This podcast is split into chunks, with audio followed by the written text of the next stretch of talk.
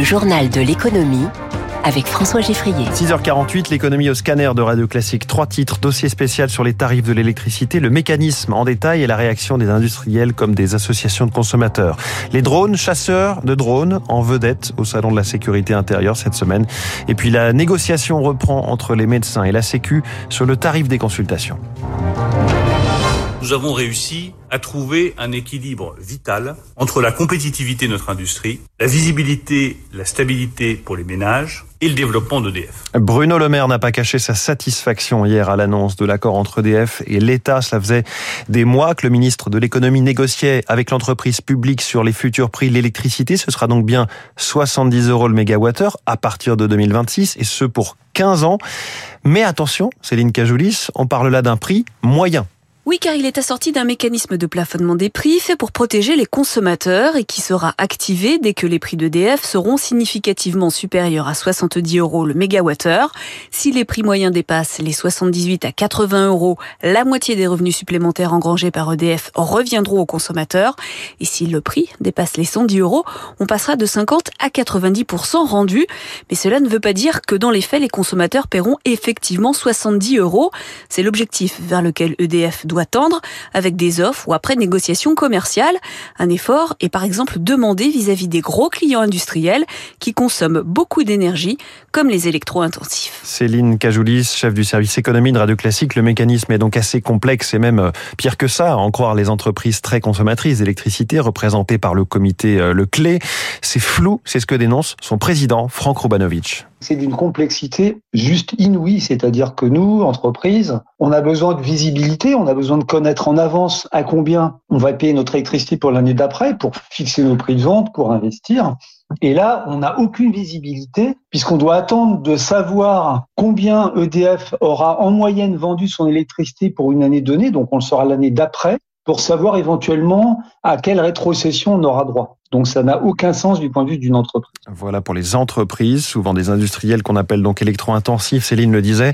Les clients de base d'EDF vont aussi voir la facture grimper et l'association de consommateurs CLCV est en colère, qu'exprime son délégué général François Carlier pas du tout rassuré, on le sentait venir euh, après des mois où l'État et EDF ont discuté seuls sans aucune discussion avec les parties prenantes. J'insiste sur ce point parce que c'est quand même rarissime. Bah, ils sortent tout simplement une augmentation de 70% du prix nucléaire. Auparavant, on le payait 42 euros le mégawattheure. Maintenant, on va le payer 70 euros le mégawattheure. Dans un système d'électricité qui était très problématique, on avait un seul avantage en France. C'est un, prix du nucléaire amorti qui était globalement pas cher, mais c'était justifié. Et là, ils ont décidé de le faire flamber parce que EDF a des difficultés, que EDF a pris un peu en otage l'État. Et à propos d'EDF, autre nouveauté historique, et ça n'a rien à voir, la CGT n'est plus le premier syndicat du groupe. C'est un sacré changement. Cela faisait 77 ans que la CGT était leader chez EDF, c'est-à-dire depuis la création de l'entreprise en 1946. C'est la CFE-CGC qui prend la place. À la SNCF, ce n'est pas la CGT, mais Sudrail qui veut jouer les animateurs avec l'annonce d'une possible grève au moment des vacances de Noël, la période la plus chargée de l'année dans les trains. Sudrail veut une augmentation générale des salaires sous forme d'un forfait 400 euros par mois pour tous les cheminots, là où la direction propose une hausse d'1,8%. La SNCF dont les billets pour les vacances d'hiver en février-mars sont ouverts à la vente à partir de ce matin. Au printemps, Gérald Darmanin l'affirmait déjà, la menace principale sur les Jeux Olympiques de 2024 du point de vue de la sécurité, ce sont les drones. Ils peuvent tenir parfois dans la paume d'une main, certains sont quasiment indétectables. Ils peuvent transporter des agents chimiques, voire des explosifs, et surtout, ils coûtent euh, très peu cher. Alors, les solutions pour les contrer se multiplient. On a pu en découvrir certaines euh, au salon Millipol, salon de la sécurité intérieure qui se tient euh, jusqu'à vendredi au parc des expositions de Villepinte. Eric Cuoche. Une tourelle coiffée d'un radar d'à peine 30 cm de diamètre est juchée sur l'arrière d'une moto. Il s'agit du détecteur de drones sur terre, mer et air imaginé par l'entreprise bretonne Technisolar. On arrive sur place, on fait monter le radar à 2,50 m de hauteur, comme je vais vous faire maintenant. Pascal Barguidjian, son concepteur. Et une fois que le radar est monté, ici on a un écran. Et une fois qu'on a détecté quelque chose, à ce moment-là, on peut savoir ce que c'est, euh, l'identification du drone, et on brouille où on brouille pas le drone. Le drone est ainsi neutralisé, mobile avec une portée de 10 km à la ronde, bénéficiant de 20 heures d'autonomie. Une flotte de quelques dizaines de ces tourelles pourrait sécuriser tous les sites des JO. Ce type de machine peut aussi servir à des mouvements de foule, puisque la caméra, elle rapatrie les images directement à la préfecture de police de Paris. C'est un multifonction. Le géant Thales opte pour un drone volant, chasseur de drones, le Rapid Eagle, capable de piéger une menace dans un filet en Kevlar, explique Philippe Juge, directeur anti-drone. On est en milieu urbain civil, donc il ne faut pas qu'elle tombe. L'idée, c'est de maintenir son intégrité pour aller la déposer tranquillement dans un endroit sûr. Des solutions qui pourraient, d'ici les JO, venir compléter l'arsenal anti-drone de la France, encore en cours de finalisation. Eric Kioch. Elles reprennent aujourd'hui les négociations entre l'assurance maladie et les médecins libéraux sur le tarif des consultations. La dernière négociation avait échoué. La consultation n'avait augmenté que d'un euro cinquante. Restent toujours des points de crispation, notamment la volonté de la Sécu d'obliger les médecins à faire des gardes de nuit ou encore de s'installer dans les déserts médicaux.